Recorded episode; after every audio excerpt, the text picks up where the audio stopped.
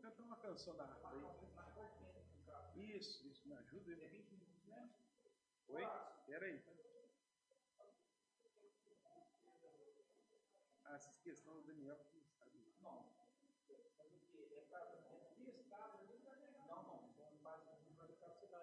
Não, pode usar a casa, problema não. Pode usar, falar que é na nossa igreja, tem problema algum. Pode ir fazer e voltar, ué.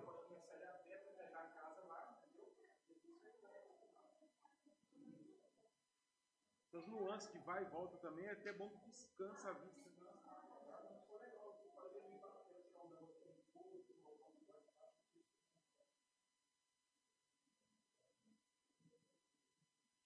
Eu faço, o pessoal que vem da Assembleia são bons.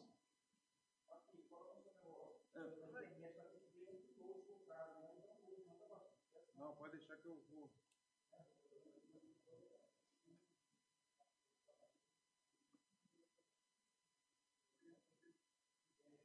É, então vou deixar só o pessoal sair e fechar a porta ali, porque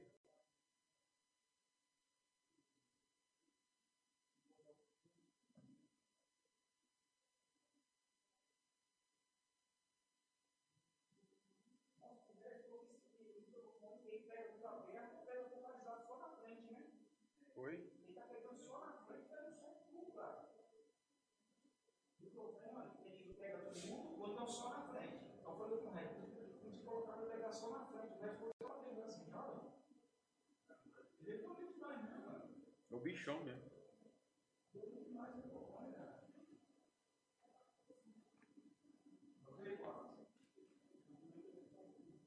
Tem alguém fora ainda? Uma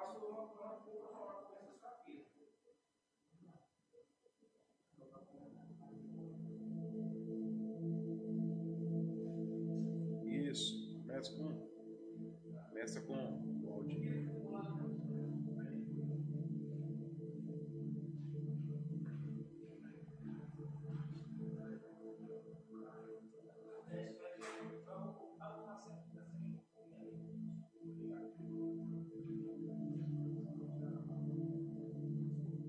usar a Thaís agora para maquiadora aqui também.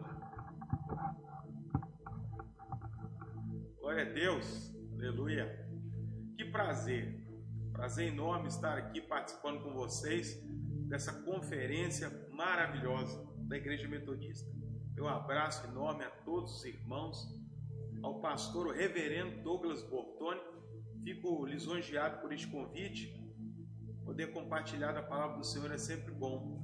Uma responsabilidade muito grande, mas um prazer enorme. E hoje eu quero compartilhar um trecho da palavra do Senhor que vai nos levar a refletir uma parte da nossa vida cristã, tá bom? Você que tem a sua Bíblia, se puder acompanhar conosco, vamos a Gênesis 48, a partir do primeiro versículo.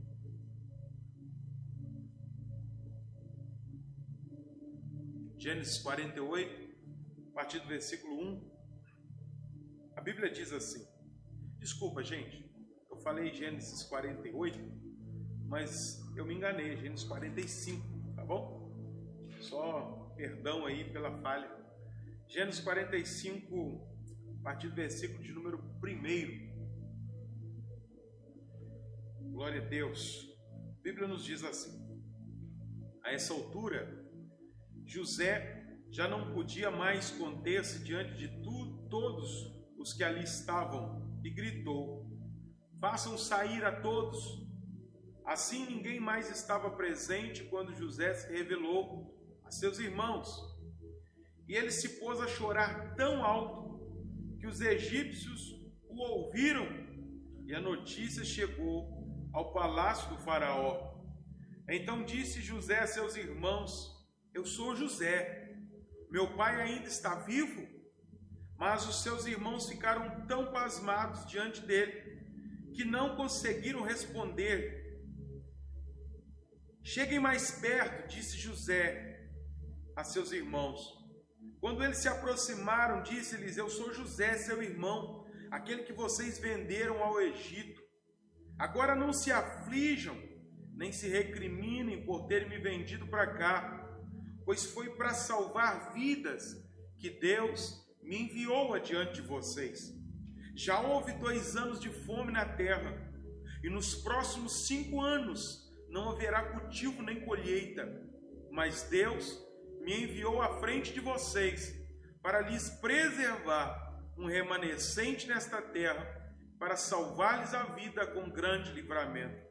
Assim não foram vocês que me mandaram para cá, mas sim o próprio Deus. Ele me tornou ministro do Faraó e me fez administrador de todo o palácio e governador de todo o Egito. Pai, neste tempo que o Senhor nos proporciona, possamos ser esclarecidos com relação à tua palavra e teu querer sobre nós. Espírito Santo, fica à vontade do nosso meio, ao nosso pedido e à nossa oração em nome de Jesus. Amém. Hoje eu quero falar um pouquinho com você sobre propósito dentro desta conferência. Tema para que o fogo não se apague. Isso tem tudo a ver com fogo, quando nós entendemos o propósito.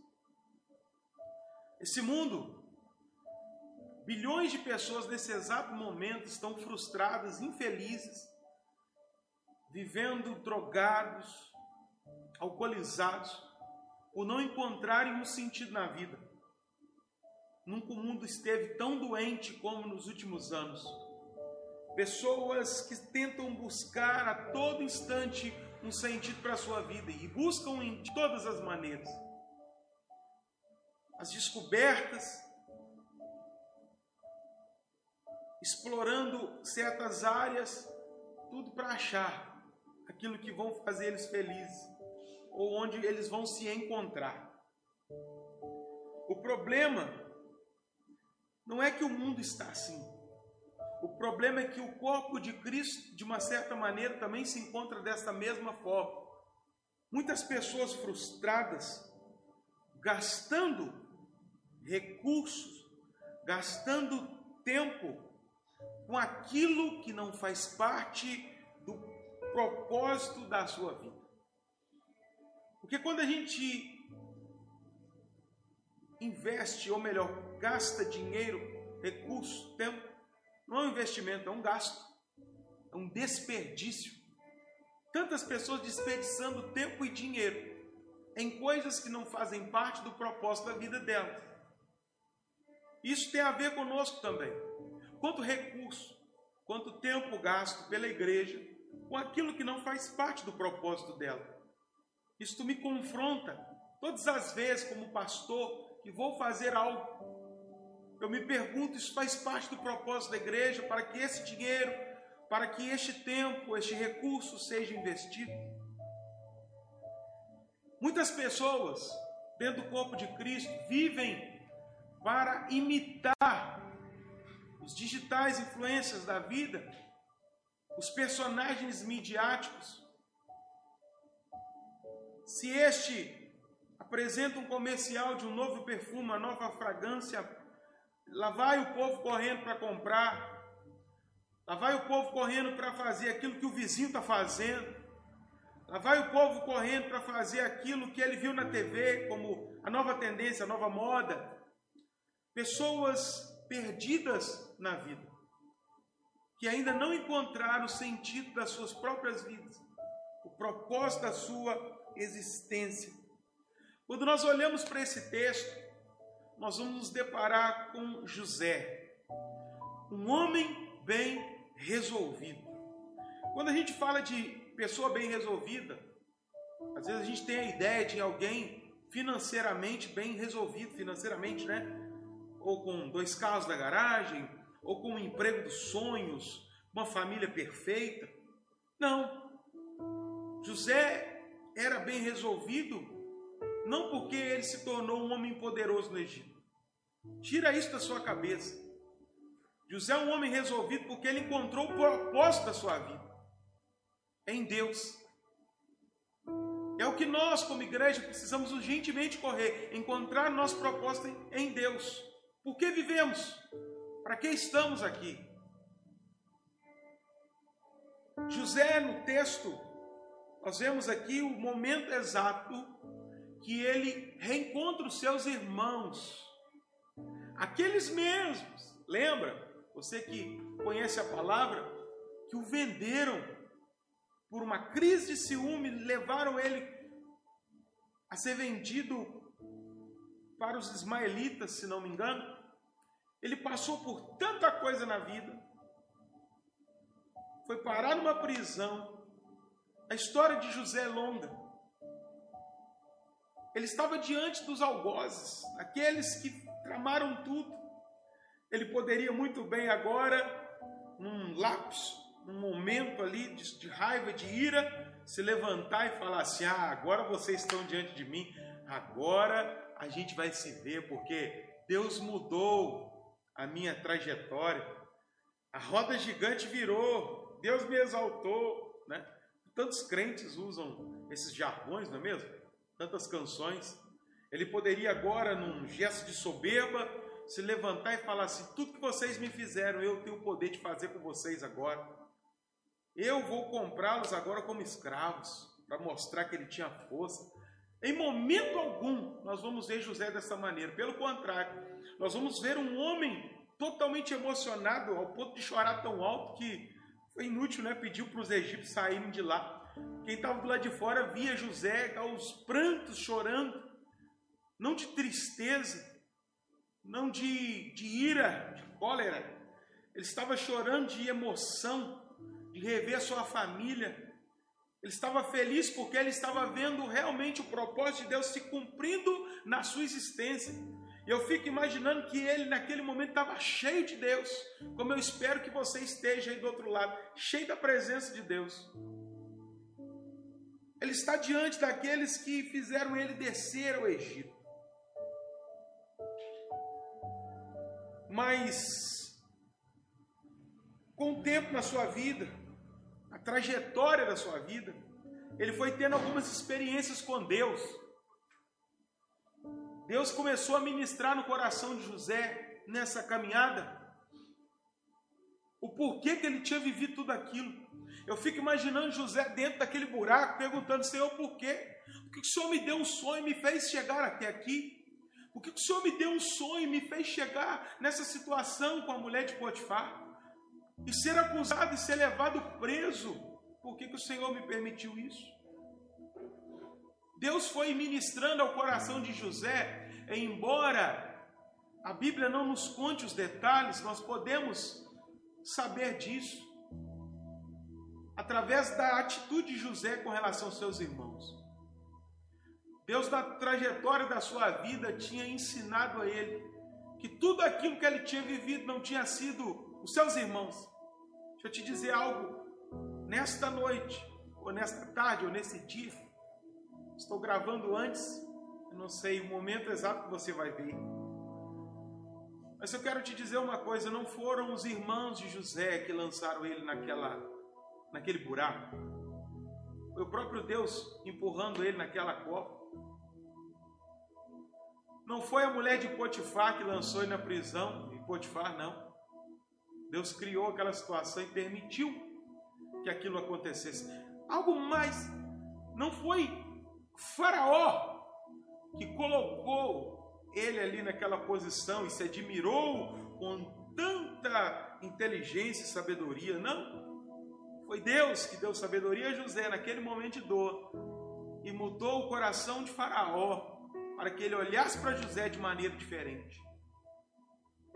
Essas experiências foram amadurecendo o menino, o jovem José, até que ele se tornou um homem bem resolvido consigo mesmo, que não estava mais à procura de agradar gregos e troianos, embora nem existissem ainda os gregos e troianos naquela época. Ele não estava ali querendo agradar Faraó ou quem quer que seja. Ele entendeu que a vida que ele estava vivendo naquele exato momento agradava a Deus. Ele estava vivendo no centro da vontade de Deus. Você está entendendo aí da sua, da sua casa, de onde você está vendo? Ele era um homem que entendeu o seu propósito, propósito de vida. E quando nós entendemos, querido, querida, o nosso propósito de vida, nós vamos ver a nossa vida mudar. Tudo muda ao nosso redor.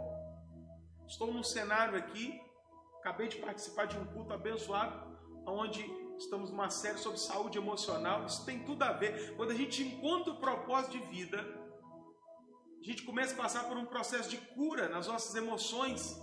José era curado dos traumas, sabe? Ele não tinha mais remorso, pesadelo, é, falta de perdão com relação aos seus irmãos. Ele era curado, porque ele encontrou o propósito de vida, sabe?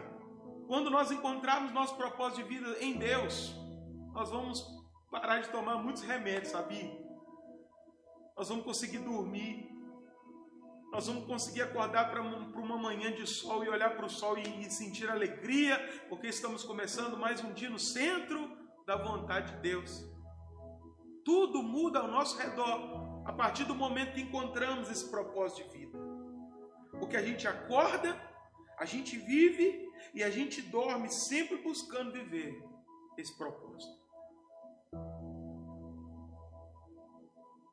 José entendeu que não era para ser rico que ele chegou no Egito. Embora muitos cristãos, vivendo a história de José, ia chegar no Egito, colocar aquela capa de imperador, aqueles anéis, aquela maquiagem egípcia e falar: agora eu estou por cima da carne seca. Deus me prosperou. José entendeu que ele não estava ali para ser rico.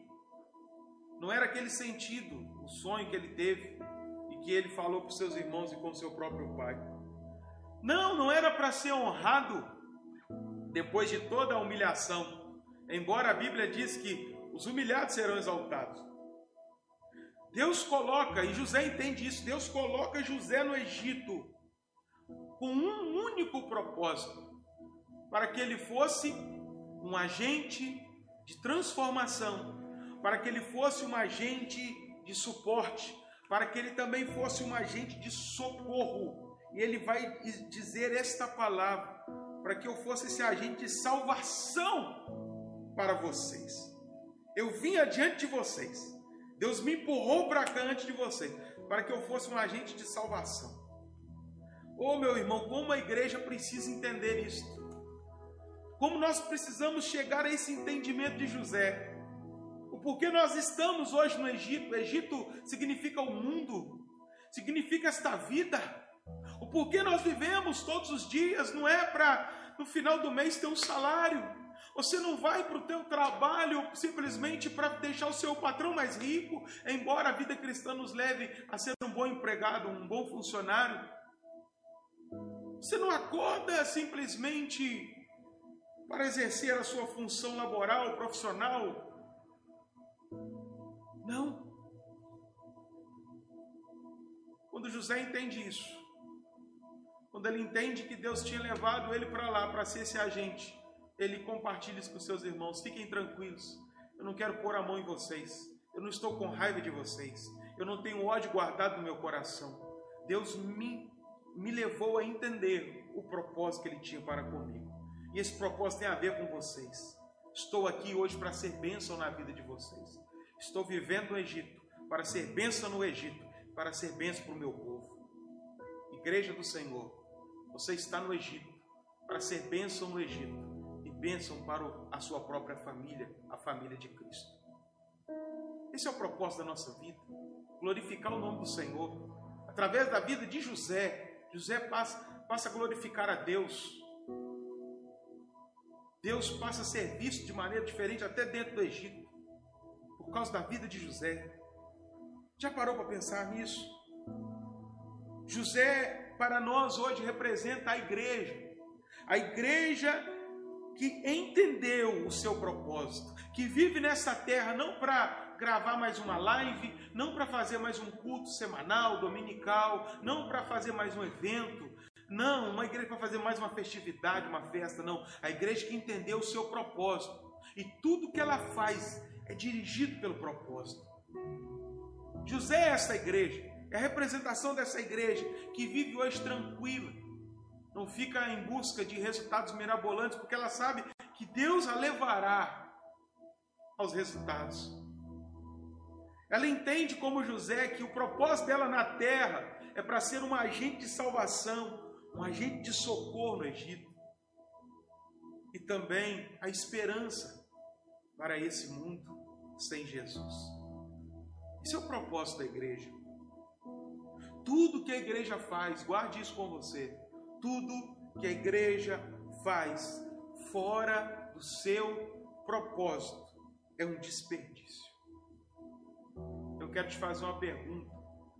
Você que é ministro, você que é servo do Senhor, você está investindo seu tempo, você está investindo seu recurso, ou você está desperdiçando o seu tempo, o seu recurso, os seus bens como filho pródigo.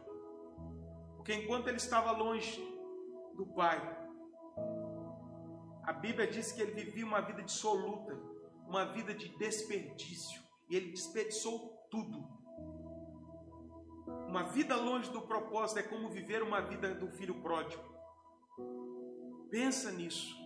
Quantas coisas poderiam poderíamos não fazer e fazer outras quando nós entendemos para que estamos neste mundo, por que vivemos, porque Deus ainda não nos levou, por que Deus não nos chamou para si.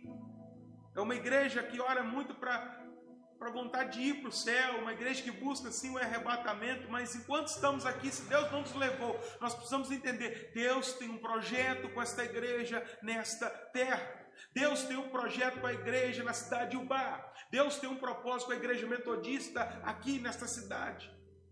Eu faço parte dessa igreja, Deus tem um propósito comigo e eu preciso entender e viver esse propósito para que a minha vida, a minha existência não seja um desperdício. Quando nós, igreja do Senhor, vivemos o propósito de Deus na face dessa terra, nesta cidade, essa cidade vai começar a ser transformada.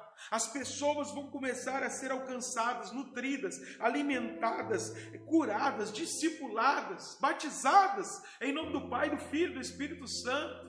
Famílias vão começar a ser restauradas. O problema é que nós só participamos de culto, pegamos nosso carro, tiramos da garagem, entramos com a nossa família, viemos para a igreja, participamos de um culto e voltamos para casa, esperando o próximo culto. É muito mais do que isso. Você entender que o andar na rua por um crente não pode ser algo normal, simples, corriqueiro. Quando Deus nos leva a lugares, é para nos usar. José vai para o Egito para que o povo tivesse o que comer no tempo da fome, no tempo da necessidade. A igreja está aqui nessa terra para alimentar os famintos, os que têm fome e sede. Oh, querido, que essa palavra penetre no teu coração. Que essa palavra penetre no teu íntimo, no teu interior e comece, você comece a refletir no tipo de vida cristã entre aspas, que você está vivendo na terra. Se realmente é uma vida para agradar a Deus ou simplesmente para cumprir tabela, uma vida de fachada. Como diz essa, esse seminário, esse, essa conferência maravilhosa, para que o fogo não se apague, é necessário buscarmos viver o propósito de Deus. Eu estou terminando deixar uma recomendação para você. Pare, pare hoje. Pare agora. Já. Pare de se lamentar por aquilo que você passou. Nós não vemos José sentando nas suas lamúrias e reclamando da vida. Você conhece aquelas pessoas que já viveram tempos difíceis há 50 anos atrás, mas ainda usam isso como se fosse um troféu. Nós não vemos José, José assim, pare, pare de ficar se lamentando por aquilo que já passou, pelas frustrações, pare, passe a ver a vida hoje por um outro ângulo. Passe a enxergar coisas que você ainda não enxerga. Pare, sabe? De usar as frustrações que você já teve no ministério, na igreja, como justificativa de não fazer nada. Tanta gente usa, sabe? as suas frustrações não deu certo, me pararam, me jogaram no buraco, o pastor tirou meu cargo, e a gente fica usando isso para não fazer o hoje. Pare! Se você quiser avançar, se você quiser viver propósito de Deus para a tua vida, esse é uma recomendação minha de amor para você. Thomas Carilli, ele, ele disse algo assim: o homem fora do seu propósito é como um navio sem leme. Um navio sem leme não vai a lugar algum. Ele não pode ser controlado, guiado. Ele não chega ao seu destino. Você tirar um, colocar um navio num, em alto mar sem leme e dar para ele um destino, ele nunca chegará. Né? E para quem não tem um destino, Qualquer lugar que chegar tá bom. Não, a igreja tem um destino, a igreja tem um propósito. Não é qualquer lugar que tá bom para a gente, não. Não é qualquer resultado que tá bom que a gente vai aceitar, não. Este homem aqui pode ser substituído pela igreja. A igreja que não vive seu propósito é como um navio sem leme. Nós vemos isso no deserto quando Jesus estava, estava lá que o Espírito Santo levou ao deserto para ser tentado. Outra recomendação que eu te dou: não troque o propósito por uma proposta. Jesus aqui sabia muito bem o propósito da sua vida, que era glorificar ao Pai e viver a vontade do Pai aqui na terra. E ele foi levado pelo propósito de Deus ao deserto, mas no, no deserto ele não se deixou levar pelas propostas. Na vida cristã, nós vamos ter propostas para nos tirar do foco do nosso propósito. Há muitas propostas ao nosso redor. Foque no propósito de Deus para a tua vida. Igrejas, foque no propósito de Deus para a sua vida. E não aceite as propostas deste mundo. Quantas igrejas já aceitaram a proposta deste mundo e já não vivem mais o propósito? Jesus ele rejeitou todas as propostas, propostas de Satanás, da velha serpente, e permaneceu no seu propósito até o último minuto de vida aqui na terra. E ele continua vivendo esse propósito nos céus junto ao Pai. E o que se espera de nós é que essa igreja, que é chamada cristã, que deve ser esse pequeno Cristo na terra, também viva o propósito que lhe foi confiado. Eu termino a minha palavra aqui com Isaías 26, 3. Do Senhor guardarás em perfeita paz aquele cujo propósito está firme porque em ti confia. O Senhor guardará em perfeita paz aqueles que no coração já têm o propósito firme. Confia no Senhor. A única coisa que você tem que fazer é viver o propósito de Deus aqui na terra. Que o mais Ele vai fazer por você. José fica rico porque ele resolveu viver o propósito de Deus. Não busque os bens com as suas próprias mãos. Busque ser a igreja que Cristo espera de você aqui nesta terra. E tudo também vai ser bom para você. Todas as coisas cooperam para o bem dos que amam a Deus. Paz seja na tua vida, paz seja no teu coração. Que esta palavra penetre, mude a tua história. É o que eu peço ao Senhor hoje. Seja abençoado aí, em nome de Jesus.